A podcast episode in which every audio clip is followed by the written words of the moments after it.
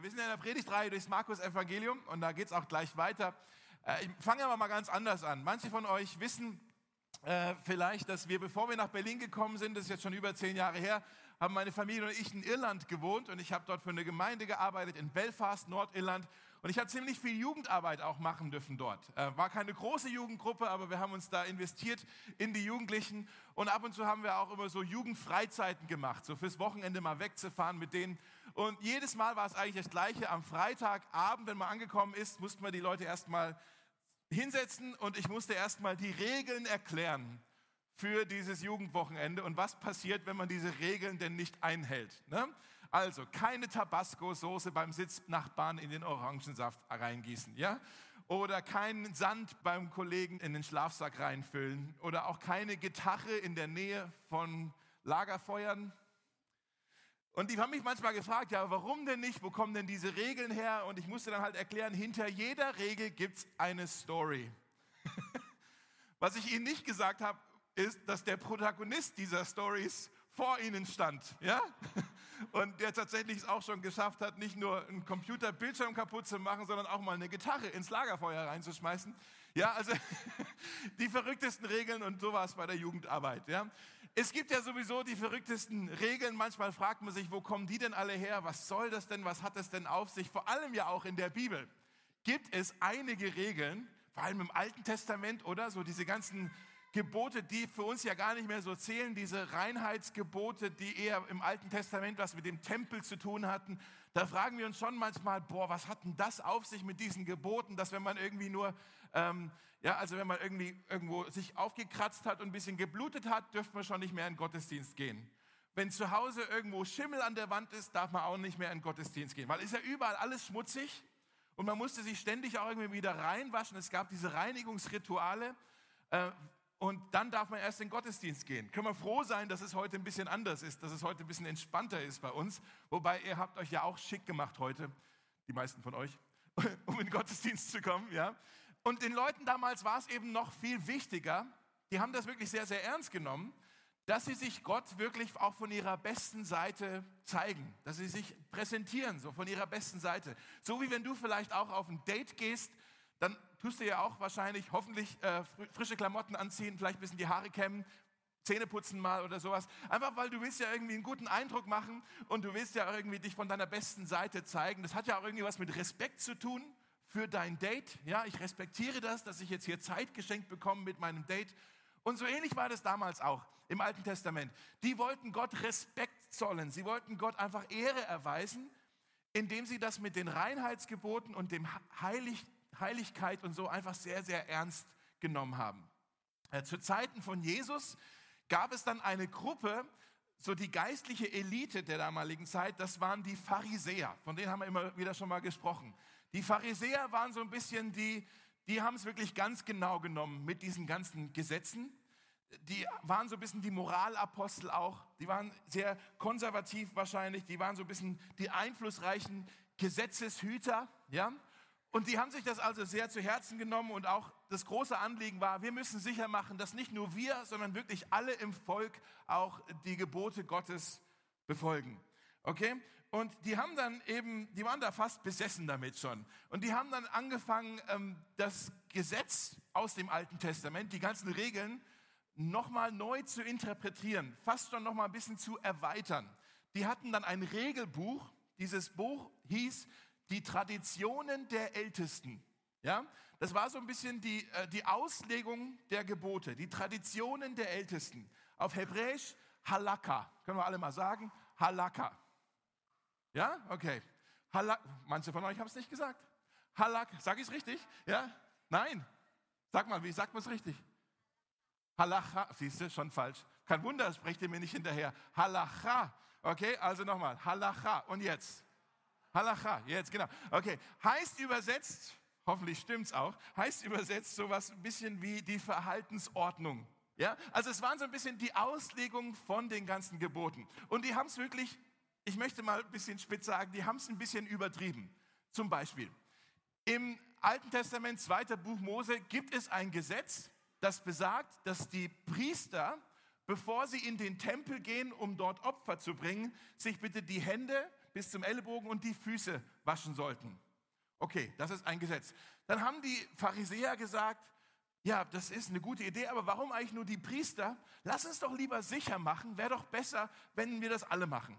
Alle waschen sich die Hände und die Füße, bevor wir in den Gottesdienst gehen. Okay? Wir schreiben auf im Halacha. Ja? Alle sollen sich die Hände und die Füße waschen, bevor sie in den Gottesdienst gehen. Und dann haben, haben sie gesagt, ja, aber warum eigentlich nur vor dem Tempelbesuch? Wir beten ja auch zu Hause, das Abendgebet. Ja, okay, schreiben wir auf im Halacha. Vor dem Abendgebet bitte alle Hände und Füße waschen. Dann haben sie gesagt, oh Moment, wir beten ja eigentlich nicht nur abends, wir beten ja auch immer vorm Essen.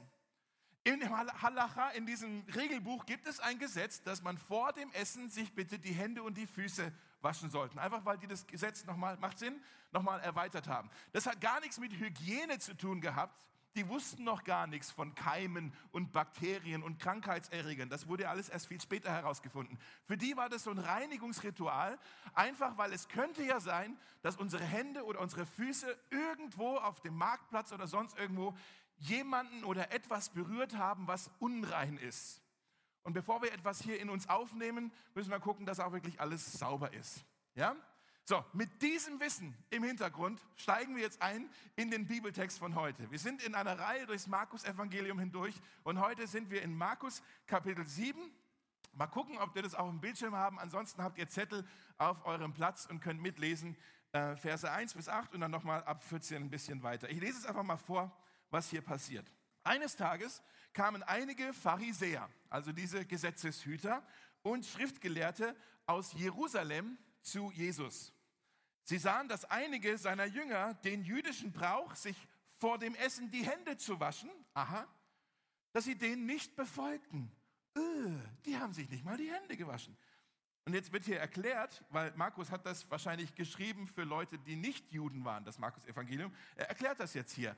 Die Juden, besonders die Pharisäer, die essen nämlich gar nicht, bevor sie nicht Wasser über die Hände gegossen haben, wie es die Traditionen der Ältesten, Halacha, okay, vorschreiben. Da steht das drin. Ist nicht das Gesetz aus dem Alten Testament, sondern ist das Regelbuch von den Pharisäern, schreibt das vor. Und dann auch essen sie nichts von dem, was sie auf den Markt gekauft haben, bevor sie nicht äh, ihre Hände in Wasser getaucht haben. Weil auf den Markt kommt man ja mit dem Pöbel in Berührung, ja, mit den Sündern und den Römern und den Heiden und all denen, die es nicht so genau nehmen mit dem Gesetz. Wer weiß, was die gegessen haben oder berührt haben. Und Markus erklärt hier noch ein bisschen weiter. Das ist nur eine von zahlreichen Satzungen, an denen sie festhalten. Wie zum Beispiel auch an dem Brauch, ihre Becher und Krüge und Kupferkessel auszuspülen. Denn wer weiß, wer das Geschirr vorher angefasst hat. Ja? Deshalb fragten nun die Pharisäer und die Schriftgelehrten, sie fragten Jesus, hey, warum befolgen deine Jünger unsere alten Traditionen nicht? Jetzt übertreiben sie hier ein bisschen, so alt waren die Traditionen ja noch gar nicht, höchstens 100 Jahre oder so, ja? Unsere alten Traditionen, das machen wir doch schon immer so, ja? Ein bisschen übertrieben. Dann sagen sie, warum machen sie das nicht? Denn sie essen ja mit ungewaschenen Händen. Und Jesus erwiderte, ihr Heuchler. Jetzt geht's ab. Jesaja hat euch gemeint, als er sagte, diese Menschen, die ehren mich mit ihren Worten, aber nicht mit ihrem Herzen. Ihre Anbetung ist nutzlos, denn sie ersetzen die Gebote Gottes durch ihre eigenen Lehren. Also er sagt, Halacha, diese Lehre ist menschengemacht und ihr tut so, als ob sie von Gott sei. Ist sie aber gar nicht. Ihr verwechselt hier Traditionen mit Doktrinen. Okay? Und dann sagt er, ihr missachtet die Gebote Gottes und setzt an ihre Stelle eure eigenen Traditionen. Dann rief Jesus die Menge zu sich und sagt zu ihnen, hört alle genau zu und versucht es zu verstehen. Mit anderen Worten sagt er hier, hey, gut, dass die Pharisäer das gerade angesprochen haben. Ich wollte hier sowieso einiges mal klarstellen, was es mit diesen Traditionen hier auf sich hat. Und er sagt, der Mensch wird nicht durch das Unrein, was er ist, er wird unrein durch das, was er sagt und tut. Boom, Mic drop, okay? Das war der eine Satz. Hört mal alle her. Der Mensch wird nur nicht unrein durch das Essen, sondern durch das, was er tut, was aus seinem Herzen kommt. Ja? Als Jesus sich von der Menge zurückzog und in ein Haus ging, fragten ihn seine Jünger, was er denn mit dieser Aussage gemeint habe. Versteht ihr es denn nicht? fragte er. Begreift ihr, nicht, begreift ihr nicht, dass nichts, was der Mensch ist, ihn verunreinigen kann? Die Nahrung kommt nicht mit seinem Herzen in Berührung, sondern geht nur durch den Magen. Die, die Nahrung geht durch den Magen, geht am Herzen nur vorbei und dann wird es wieder ausgeschieden. Damit erklärte Jesus alle Speisen für erlaubt. Und er fuhr fort, es sind seine Gedanken, die den Menschen verunreinigen. Denn von innen, so aus dem Herzen eines Menschen heraus, kommen böse Gedanken, jetzt kommt eine ganze Liste hier, Unzucht, Diebstahl, Mord, Ehebruch, Habgier, Bosheit, Betrügerei, Zügellosigkeit, Neid, Verleumdung, Überheblichkeit und Unvernunft. Bum, bum, bum, bum, bum. All diese üblen Dinge kommen von innen heraus. Sie sind es, die den Menschen unrein machen. Okay, bis hierher. Also, die Pharisäer, die kommen hier aus Jerusalem mit einer ganzen Delegation. Die wurden da vom, vom Senat wahrscheinlich zu Jesus geschickt, weil die haben in Jerusalem schon gehört, hey, da gibt es irgendeinen Rabbi im Norden von Israel und der erzählt den Leuten ganz schön viel Zeugs und wer weiß, ob seine Theologie auch so sauber ist. Wir sollten den mal unter Beobachtung stellen. Wir sollten den vielleicht mal sogar ein bisschen korrigieren, denn der hat eine ganze Mensch, Menschenmenge, die ihm da äh, folgt. Und die, die kamen also nicht, die Pharisäer kamen also nicht, um von Jesus was zu lernen, sondern sie kamen, um ihn zurechtzuweisen. Sie kamen, um ihn zu korrigieren. Der Haken war nur, sie haben nichts gefunden, was sie an Jesus kritisieren konnten. Also haben sie gesagt, jetzt schauen wir uns mal seine Jünger an. Ist euch schon mal aufgefallen, dass wenn Menschen Grund, nach einem Grund suchen, warum sie Jesus oder das Christentum kritisieren wollen, finden sie irgendwann einen und meistens bei seinen Nachfolgern, bei uns. Ne? Sie sagen hier, aha, die Jünger, die haben sich die Hände nicht gewaschen, jetzt haben wir dich, Jesus, jetzt haben wir dich erwischt. Was bist denn du für ein Rabbi, wenn du nicht mal sicher machst, dass deine eigenen Jünger hier die, äh, die Traditionen der Ältesten befolgen? Ja? Und ich stelle mir so vor, wie war das wohl für die Jünger? Die haben wahrscheinlich gerade irgendwie was gegessen so und wahrscheinlich sofort aufgehört zu kauen. So, aha, die haben die Hände nicht gewaschen. So, uh. ja was macht jetzt Jesus? Werden wir jetzt hier zurechtgewiesen von Jesus, dass Jesus sagt, oh ihr Ferkel, warum habt ihr euch die Hände nicht gewaschen? Nee, Jesus stellt sich hier vor seine Jünger und äh, ist hier so ein bisschen getriggert durch diese Pharisäer und er sucht jetzt hier dieses Streitgespräch. Und da müssen wir jetzt aber ganz genau hinschauen, was jetzt Jesus hier bei den Pharisäern zurückweist. Wenn wir das falsch verstehen, verstehen wir diesen Text nicht die streiten sich nicht über die Gesetze im Alten Testament, sondern über diese Traditionen der Ältesten. Großer Unterschied. Sie streiten sich auch nicht darüber, ob Gott denn überhaupt das verdient oder das wirklich so ist, dass er von uns will, dass wir heilig sind. Nee, da waren sie sich einig, die Pharisäer und, die, und Jesus waren sich einig, Gott möchte einen heiligen Lobpreis haben. Da waren sie sich einig. Sie waren sich nicht einig, was es denn ist, was unsere Heiligkeit äh, korrupt macht. Sie waren sich nicht einig, wo denn die Heiligkeit getrübt wird, was uns unrein macht. Da hatten sie verschiedene Auffassungen. Die Pharisäer, die haben gesagt, das Problem mit uns sind die dreckigen Sünder um uns herum. All die Menschen um uns herum, die es nicht so ernst meinen wie wir mit, der, mit, mit, dem, mit den Reinheitsgeboten. Ja? Und weil, weil sie das nicht so ernst nehmen, die Sünder und die Heiden und all das, müssen wir aufpassen, dass wir nicht durch ihre Sünde verunreinigt werden. Die anderen sind schuld.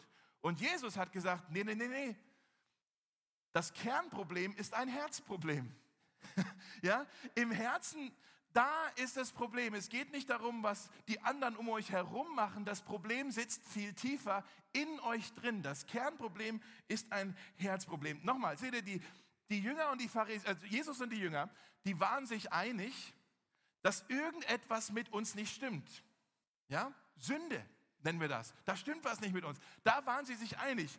Sie waren sich einig über das Symptom, aber sie hatten unterschiedliche Diagnosen darüber, was denn die Ursache des Symptoms ist. Und folgedessen hatten sie auch unterschiedliche Vorstellungen darüber, was denn die Behandlungstherapie sein sollte. Macht Sinn? Ja, also die, die Pharisäer, ich möchte euch das kurz zeigen, weil vielleicht denkst du, ja, ja, ich bin sowieso auf der Seite von Jesus. Aber ich möchte euch das zeigen, weil es kann sein, dass manche von uns insgeheim so ein bisschen so ein Pharisäer-Mindset haben. Und da müssen wir mal den Finger drauflegen, wenn das okay ist. Die Pharisäer, die haben gesagt, Okay, Gott wünscht sich heilige Anbetung und okay, da ist Sünde in unserem Leben, aber wo kommt die Sünde her? Von den Sündern, von den unreinen Menschen. Deshalb, wenn ihr euch das aufschreiben wollt, müssen wir alles daran setzen, sagt die Pharisäer, um unser Leben von außen irgendwie zu, zu abzuschotten, aufzupolieren, irgendwie alles, was unrein ist, von uns fernzuhalten, damit wir möglichst sauber sind. Ja? Wir müssen versuchen, unser Leben von außen zu schützen und aufzupolieren. Und ich benutze dieses Wort aufpolieren ganz bewusst, denn es dreht sich bei den Pharisäern alles um die äußerliche Frömmigkeit, um das Image, um unser, wie, wie, wir dastehen, wie wir wahrgenommen werden. Es gibt im Deutschen ja das schöne Wort scheinheilig. Ja? Das ist im Prinzip das. Wir, wir, wir haben ein Erscheinungsbild, was, uns, was so aussieht, als ob wir super heilig sind, als ob wir super fromm dastehen. Und wenn wir dem so nachgehen, dann wird das Leben mit Gott zu einer Art Performance. Ja, ich muss jetzt Gott und auch alle anderen um mich herum versuchen zu beeindrucken mit meinen religiösen Aktivitäten, mit meiner Hingabe, mit meinem Bibelwissen, mit meiner Moral. Wenn ich das alles richtig mache, dann stehe ich doch eigentlich ganz fromm da. Und wisst ihr, warum das so gefährlich ist? Es ist so leicht, und wir spielen uns da was vor, es ist so leicht, eine kaputte Seele hinter einer frommen Fassade zu verbergen. Es ist so leicht, eine kaputte Seele hinter so frommen Getue und so einfach was Aufgesetztes und was Äußerliches zu verbergen, zu verstecken. Und die, bei den Pharisäern hat sich alles gedreht um die Gesetze und um die Traditionen. Wir werden gerecht durch das, was wir tun. Ja, wir müssen uns absondern von den Sündern. Und wenn wir die fern von uns halten und den ihren Dreck fern von uns halten, dann sind wir schon okay mit Gott. Jetzt sagst du, ja, das mache ich aber nicht. Vielleicht hast es du nicht so, vielleicht dreht sich bei dir nicht so um die Traditionen der Ältesten, aber ich sag dir, wir haben heute, heutzutage, wir Christen, wir haben auch unsere Listen, wo wir sagen, oh, ich muss hier irgendwie ein Foto machen von meiner stillen Zeit und auf Instagram posten, damit auch alle wissen, dass ich heute meine Bibel gelesen habe. Oder ich muss jetzt hier dieses, diese Worship-Band, muss ich unbedingt hören oder auf ein Konzert gehen und das dokumentieren, damit es auch alle sehen, dass ich hier diese Worship-Band gut finde. Oder ich kaufe mir hier ein christliches T-Shirt oder irgendein frommes Armband. Oder ich wähle diese Partei. Uh, ja, ich wähle diese Partei, denn das ist die fromme Partei. Oder ich mache hier einen Enneagramm-Test. Das ist so ein Ding zur Zeit. Oder mach einen Enneagramm-Test, dann weiß man, dass du es ernst meinst mit deiner Nachfolge. Ja? Oder ich gehe auf diese Konferenz und nein, ich gehe nicht ins Berghain. Mm -mm, nein, mache ich nicht, denn schau, Herr Jesus, und schaut alle anderen, ich bin doch ein guter Mensch. Ich bin doch ein frommer Christ. Seht ihr, wie toll ich es meine? Ja? Und diese ganzen Dinge, die ich genannt habe, die sind ja alle schön und gut. Aber wenn wir meinen, dass wir dadurch unsere Seele, unser Inneres aufpolieren können von außen, dann, dann sind wir auf dem falschen Dampfer, denn das wird nicht funktionieren. Spurgeon, Charles Spurgeon, so ein englischer Prediger, der hat mal gesagt, wir schmeicheln uns selbst mit äußerlicher Frömmigkeit, mit äußerlicher Religiosität. Wir schmeicheln uns selbst. Die Probleme, die, die, die Probleme sind nicht außerhalb von uns, sondern in uns drin. Es ist so, als ob dein Leben ein Auto wäre und der Motor ist kaputt und du sagst, ja, der Motor ist kaputt, aber schau, ich habe die Windschutzscheibe sauber gemacht mit Zitronengeschmack. Uh, ja? Oder wenn dein, dein, äh, dein Leben ist ein Computer ja? und du hast ein Virus auf deinem Computer und sagst, ja, okay, der Computer hat ein Virus, aber ich habe mir jetzt eine neue Laptop-Tasche besorgt. Die ist ziemlich hip, die ist ein bisschen cool. Ja, es ist das, das Äußerliche wieder. Okay, und Jesus sagt, es ist egal, wie sehr wir versuchen, von außen mit frommen Aktivitäten unsere, unser Erscheinungsbild zu polieren, solange unser Herz, unser Inneres unrein ist. Versteht ihr, was ich meine? Ich weiß, das kommt in Berlin vielleicht nicht so cool an, was ich gerade sage. So wie, wir sind ja so, vielleicht reagierst du da jetzt auch drauf, so instinktiv, Moment mal, das passt mir eigentlich gar nicht. Was ist denn, was soll denn mit meinem Herz bitte jetzt nicht stimmen? Mein Herz ist doch mein Ein und Alles. Mein Herz ist doch meine Identität. Das sind doch meine Gefühle und meine Emotionen. Und ich muss doch darauf hören, wie ich mich fühle. Und ich muss doch meinem Herzen folgen. Und ich muss doch tun, was mich glücklich macht. Kennt ihr, habt ihr diesen Ratschlag schon gehört? Folge deinem Herzen. Tu doch das, was dich glücklich macht. Laut Jesus ist das kein guter Ratschlag. Folge deinem Herzen. Laut Jesus kein guter Ratschlag, denn er sagt, unser Herz ist getrübt, es ist verdorben, es ist korrupt, es ist irreführend. Ich möchte es mal so erklären. Ich habe euch ja erzählt, ich habe so Jugendfreizeiten gemacht. Ich weiß noch von einer solcher Jugendfreizeit, war auch in Irland habe ich das Auto voll gehabt mit Jugendlichen und diesen, weil die haben das ganze Wochenende nicht geschlafen, haben alle gepennt im Auto und ich habe die wieder nach Hause gefahren in den Ort, wo wir gewohnt haben, so ein bisschen durch das irische Moorland hindurch. Ja? Und ich saß so da und ich dachte, es war so ein tolles Wochenende und ich habe mich super fromm gefühlt und dachte, ah, jetzt habe ich wieder was gemacht für den Herrn und ich habe mich so erfüllt gefühlt und bin gefahren durch das Moorland und dachte, mein Herz ist so voll von Jesus und auf einmal kam so ein Gedanke, aus meinem Herzen in meinen Kopf hinein, dass ich gefahren bin, einfach so ein bisschen verträumt, so, wenn ich die jetzt alle umbringen würde, könnte ich sie hier begraben. Und ich war so, dachte so, das ist ein schöner Gedanke. Da, wow, wo kommt das denn jetzt her? Mein eigenes Herz. Ja, wenn, wo kommt denn dieser Gedanke jetzt her? Und ich sollte nicht den Jugendlichen als Leiter anvertraut werden. Das ist schon eine Weile her. Neulich ist mir das wieder passiert. Ich bin auf eine Hochzeit gefahren von einem Paar aus dieser Gemeinde. Die haben geheiratet draußen in Brandenburg und ich bin rausgefahren und dachte, ach, jetzt fühle ich mich so gut, dass ich wieder was mache für den Herrn und diese Ehe segnen darf von diesen, von diesen zwei Leuten.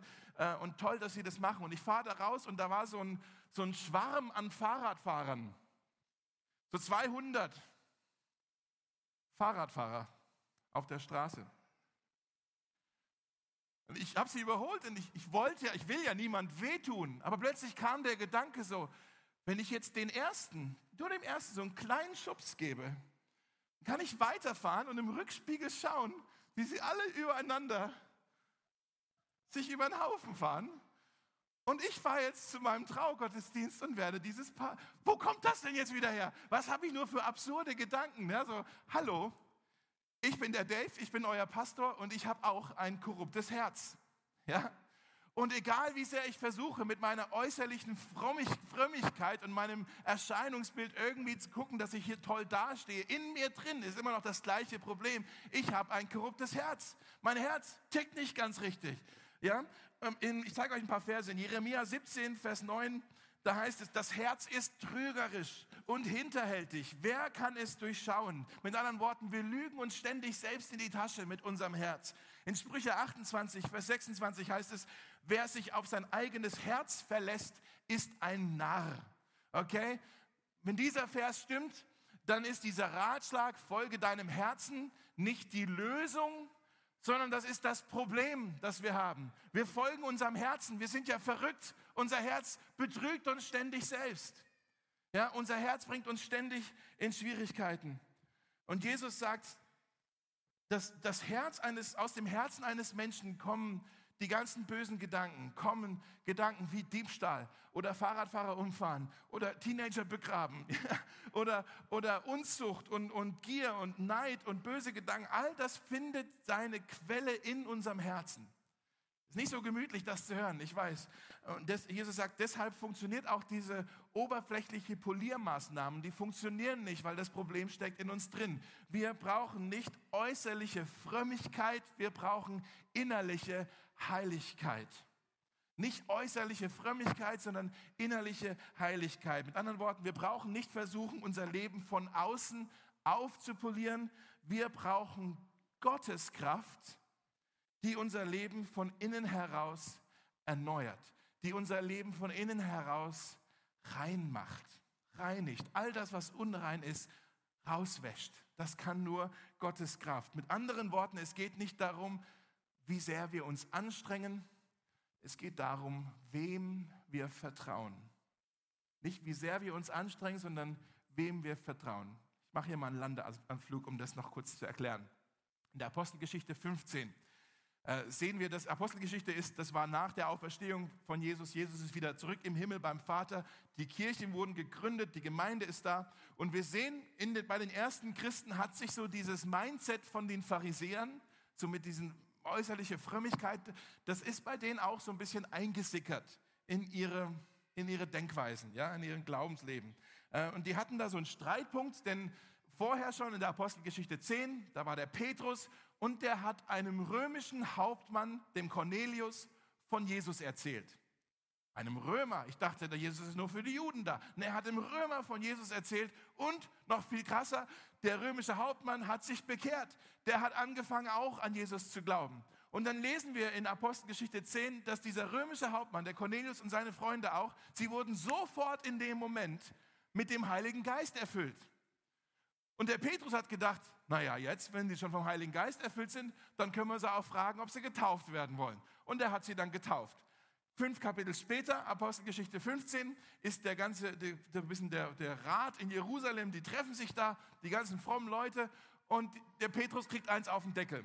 Weil da gab es einige, die halt sagen, Petrus, das hättest du eigentlich noch nicht machen dürfen, den Cornelius da äh, zu taufen. Der war noch nicht so weit der hat ja unsere ganzen jüdischen Bräuche und unsere ganzen Gesetze noch gar nicht verstanden. Der hat sein Leben noch gar nicht in Ordnung gebracht. Der ist noch gar nicht beschnitten worden. Der ist noch gar nicht irgendwie, der ist ja noch gar keiner von uns. Der muss doch erstmal sein Leben wieder in Ordnung kriegen und dann darfst du ihn taufen. Mit anderen Worten, sie haben gesagt, der muss erstmal sein Leben von außen ein bisschen aufpolieren. Und dann sagt der Petrus folgendes, hier die letzten Verse noch, äh, Vers 8 und 9. Gott, der die Herzen der Menschen kennt. Das Herz wieder, ja? Er hat bewiesen, dass er sie annimmt, den Cornelius und seine Freunde, indem er ihnen genauso wie uns den Heiligen Geist schenkte. Er macht nämlich keinen Unterschied zwischen uns und ihnen, denn, Achtung jetzt, er reinigte auch ihre Herzen durch ihren Glauben. Durch was hat Jesus die Herzen der, von Cornelius und seinen Freunden gereinigt? Durch die Reinigungsrituale? Mhm. Durch ihre moralischen Anstrengungen? Nein. Durch ihre guten Werke? Nein. Durch den Glauben wurden sie reingewaschen von Gott. Petrus sagt, Cornelius und seine Freunde, sie haben ihren Glauben, sie haben ihr Vertrauen in Jesus gesetzt, in das, was Jesus für sie getan hat. Und Gott hat daraufhin ihre Herzen gereinigt. Er hat ihnen den Heiligen Geist geschenkt. Und jetzt ist dieses neue Leben, das sehen wir doch hier, das neue Leben, was wir leben sollen, ist nicht die Voraussetzung dafür, sondern die Folge davon, dass Gott uns reinmacht. Nochmal, neues Leben ist nicht die Voraussetzung, sondern die Folge eines gereinigten Herzens.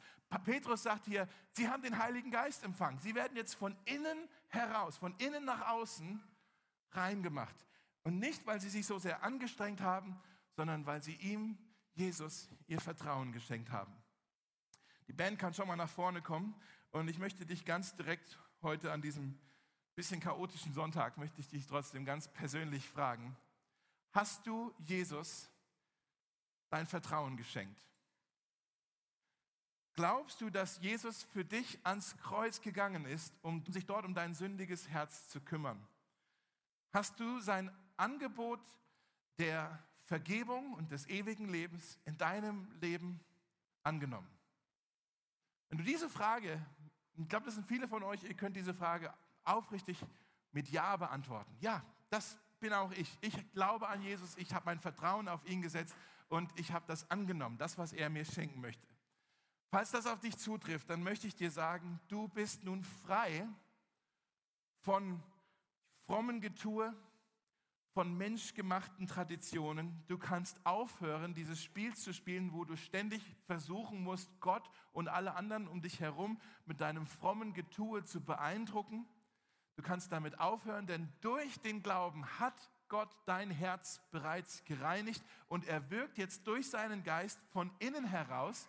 Und deshalb darfst du einfach sagen, hey, da ist auch immer noch nicht alles bei mir in Ordnung, aber ich brauche es von außen nicht versuchen zu reparieren. Ich lasse den Heiligen Geist in mir wirken. Ich öffne ihm jetzt mein Herz und lasse ihn in mir wirken und ich möchte mich von innen heraus verändern lassen.